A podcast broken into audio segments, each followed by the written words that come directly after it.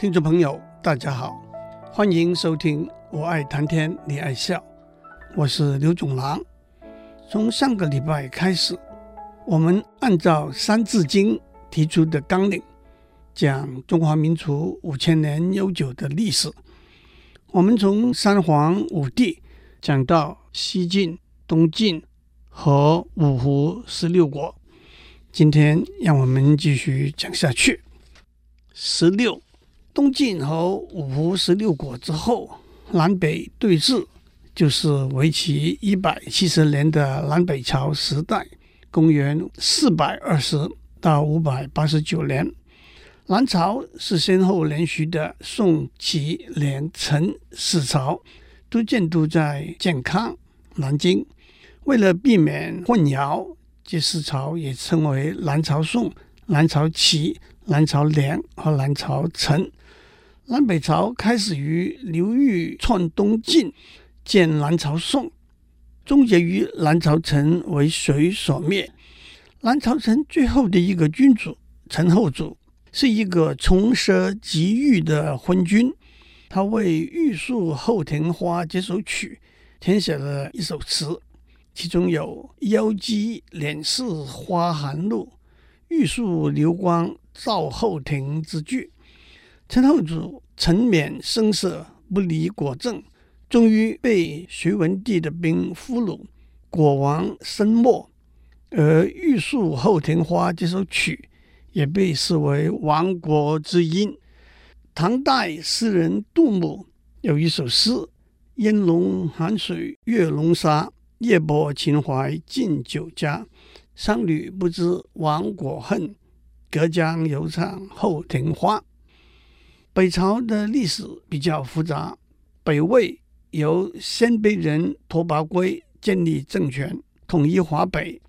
北魏后来分裂为西魏和东魏，西魏只维持了二十二年，就被一直把持权力的大臣宇文泰建立的北周取代。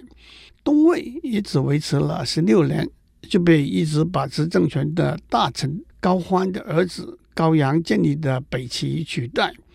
后来北周灭了北齐，统一华北，这就是《三字经》里头说的“北元魏分东西，宇文周与高齐”。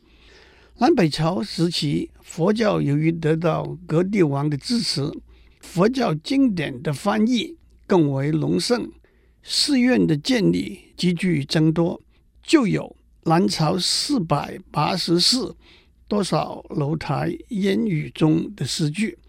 佛教也带动石刻艺术的发展和石窟的刻建，被称为中国三大石窟的山西大同的云冈石窟和河南洛阳的龙门石窟，都是在南北朝时代始建。后来在不断扩建的敦煌的莫高窟始建于十六国时代，也在南北朝时代扩建。十七，北周灭了北齐之后，北周宣帝的岳父杨坚夺了政权，在公元五百八十一年建立隋朝，就是隋文帝。接着在五百八十九年灭南朝陈，统一天下。这就是《三字经》里头说的“代治隋，一土语”，土语是天下的意思。隋文帝传位给隋炀帝，他们两个修建的大运河是中国历史上的一个重要的大工程。但是整体来说，隋炀帝是个好大喜功、荒淫奢靡、腐朽残酷的皇帝，隋朝就断送在他手上了。这就是《三字经》里头说的“不再传，时统绪”。按照历史的记载，南朝的陈后主是被隋炀帝领兵打败的，所以李商隐的诗里头有“地下若逢陈后主，岂疑重问后庭花”之句，意思是嘲讽隋炀帝也和陈后主一样步上荒淫亡国的路。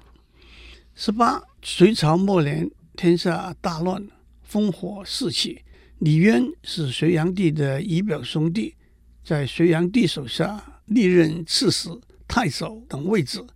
公元六一八年，他起兵称帝，就是唐高祖，也就是《三字经》里头说的“唐高祖起义师，除隋乱，创国基”。唐高祖传位给唐太宗李世民，唐太宗在位二十三年，励精图治，国力蒸蒸日上，就是历史上有名的贞观之治。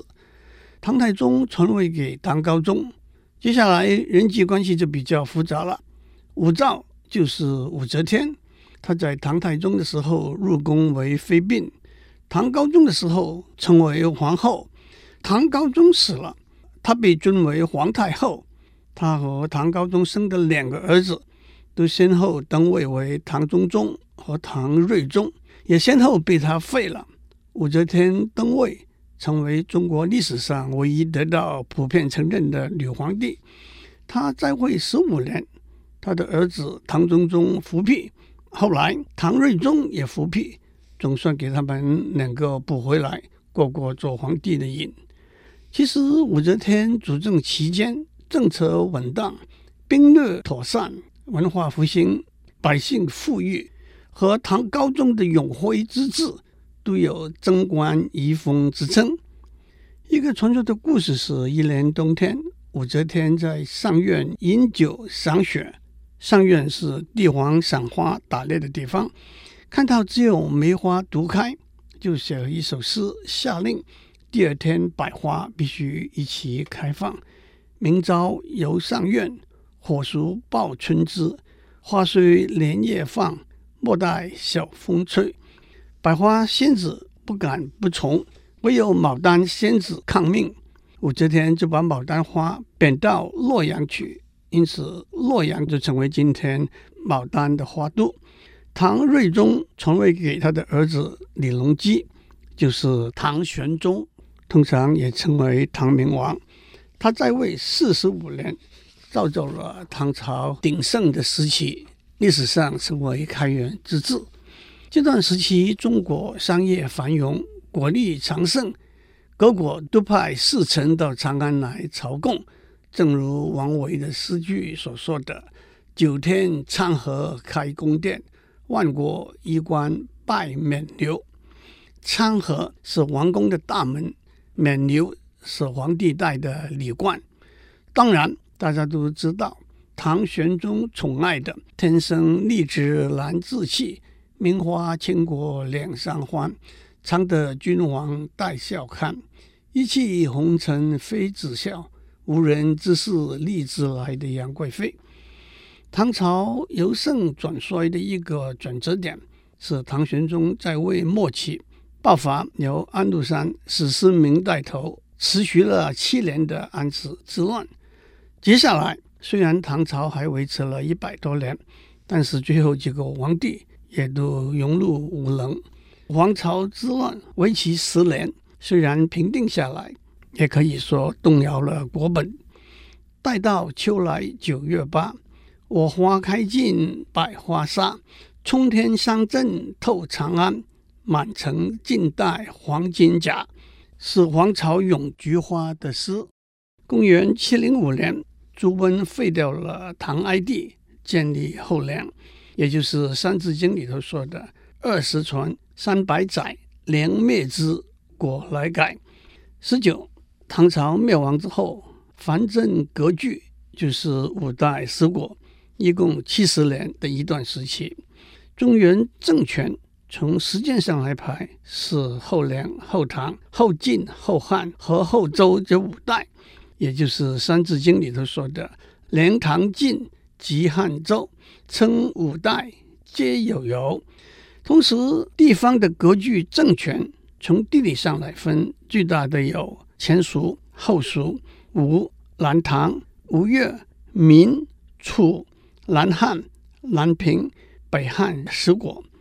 在这许多的国家、许多的人物里头，大家都听过南唐最后一位皇帝李煜、李后主。他的一首词《破阵子》，描写他从繁华的皇帝生活转为宋太祖的俘虏的历程。四十年来家国，三千里地山河，凤阁龙楼连霄汉，玉树琼枝着烟罗，几曾识干戈。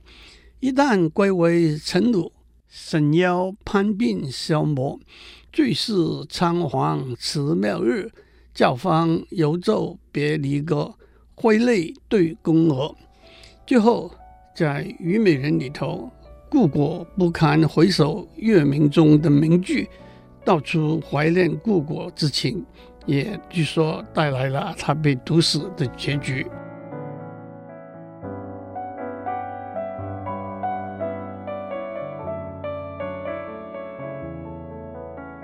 接下去，让我们讲宋朝的建立。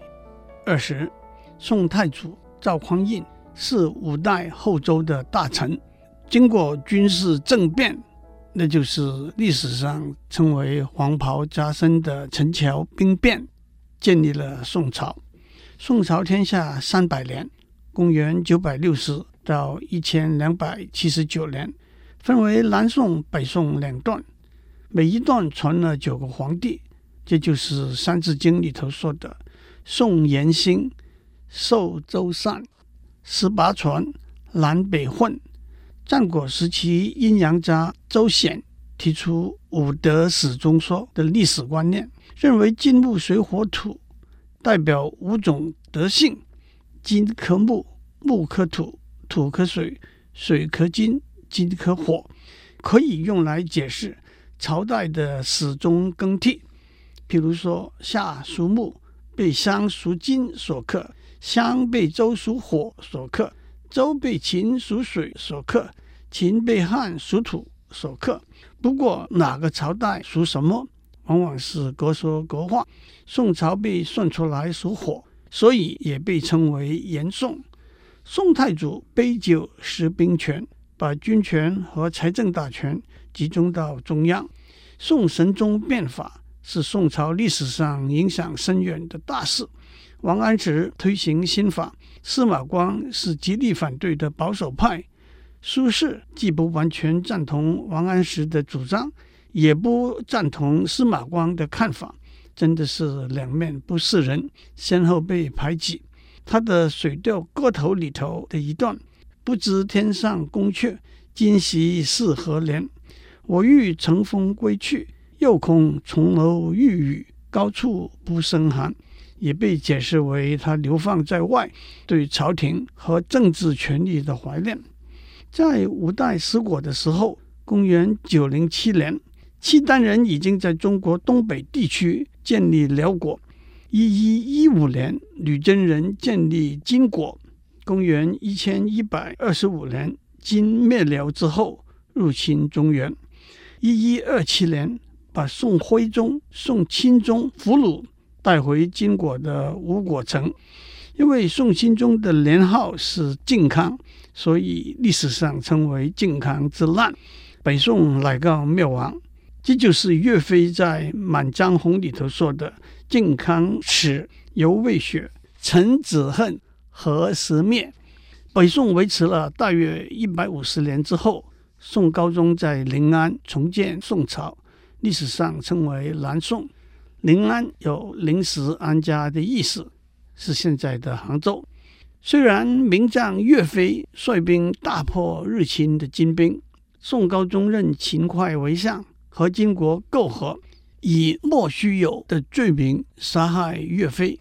现在在杭州的岳飞墓，目前有四个铁柱，跪在那里的人像，那就是陷害忠良的秦桧。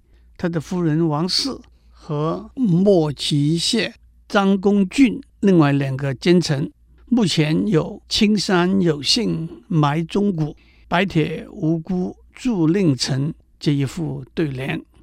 南宋偏安东南，可是内忧外患不绝。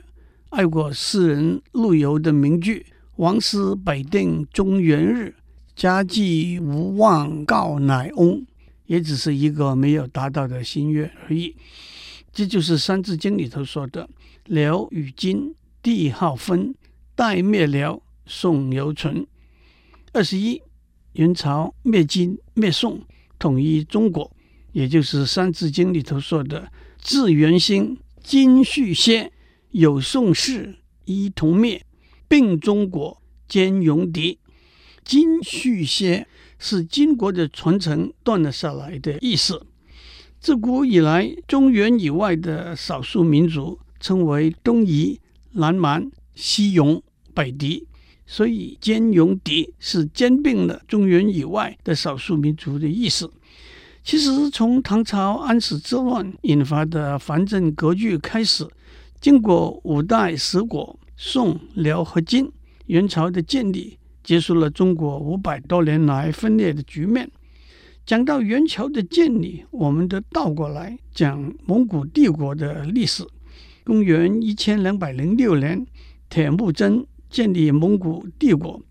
铁木真的称号是成吉思汗，汉始皇帝的意思。成吉思汗东征西讨，建立了庞大的蒙古帝国。他在一二二七年灭西夏的战争中逝世。成吉思汗死后，由他的第三子窝夫台汗继位，在一二三四年灭金朝。窝夫台汗传贵由汗，贵由汗传蒙哥汗。蒙哥汗死后，他的四弟忽必烈夺得政权。忽必烈在一二七一年建立元朝，就是元太祖。在一二七九年灭南宋。其实元朝是蒙古帝国分裂出来的一块中原王朝。除了元朝之外，蒙古帝国还包括其他部分，远至俄罗斯和伊朗。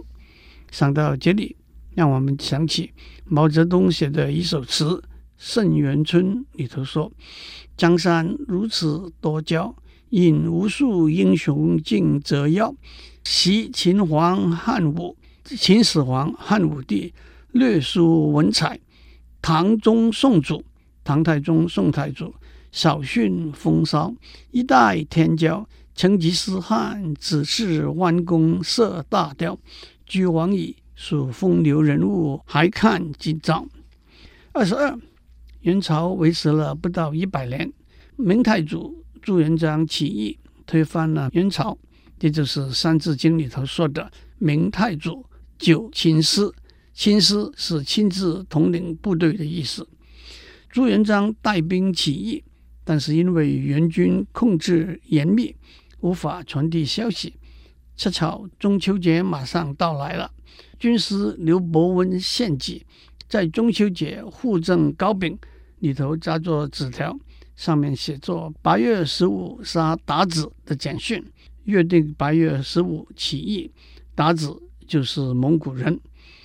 接下去，《三字经》说：“传建文，方世纪，迁北京，永乐嗣。”朱元璋把帝位传给他的孙子建文帝，可是他在位仅仅四年，就被朱元璋的第四个儿子，也就是建文帝的叔叔，把帝位夺取了，也就是明成祖永乐帝。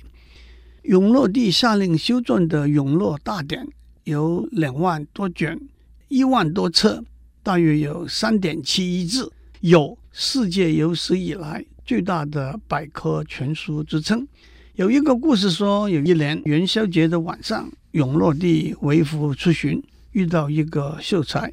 永乐帝给他出了一个对联的上联：“灯明月明，大明一统。”这个秀才应声而对：“君落臣乐，永乐万年。”永乐帝龙心大悦。明朝第十六个，也是最后一个皇帝，是自縊眉山的明思宗崇祯帝。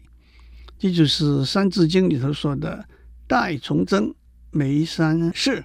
李自成带兵攻入北京，崇祯帝逼周王后和元贵妃自尽。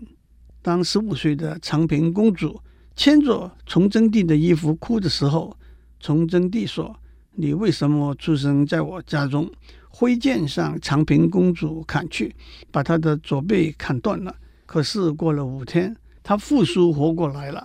在民间传说里头，长平公主在冥王之后出家，学得一身武艺，就是独臂神尼。金庸的《碧血剑》里头的阿九，《鹿鼎记》里头的九烂师太。和梁羽生的《江湖三女侠》里头的独臂神尼，都是长平公主的影射。最为脍炙人口的一套越剧《帝女花》，讲的就是长平公主和驸马周世潜同饮砒霜自尽的故事。讲历史讲到这里就告一个段落。《三字经》说：“念二十，全在兹；在治乱，知兴衰。读史者考实录，通古今，若亲目。口而诵，心而为。”朝于斯，夕于斯。接下去，《三字经》讲了许多勉励小朋友努力读书的名人故事，特别强调不要受年龄和性别的限制。我暂时就不在这里讲了。《三字经》最后的四句是：“勤有功，戏无益，戒之哉，以勉励。”今天也许可以改成“勤有功，戏有义，双管下，以勉励。”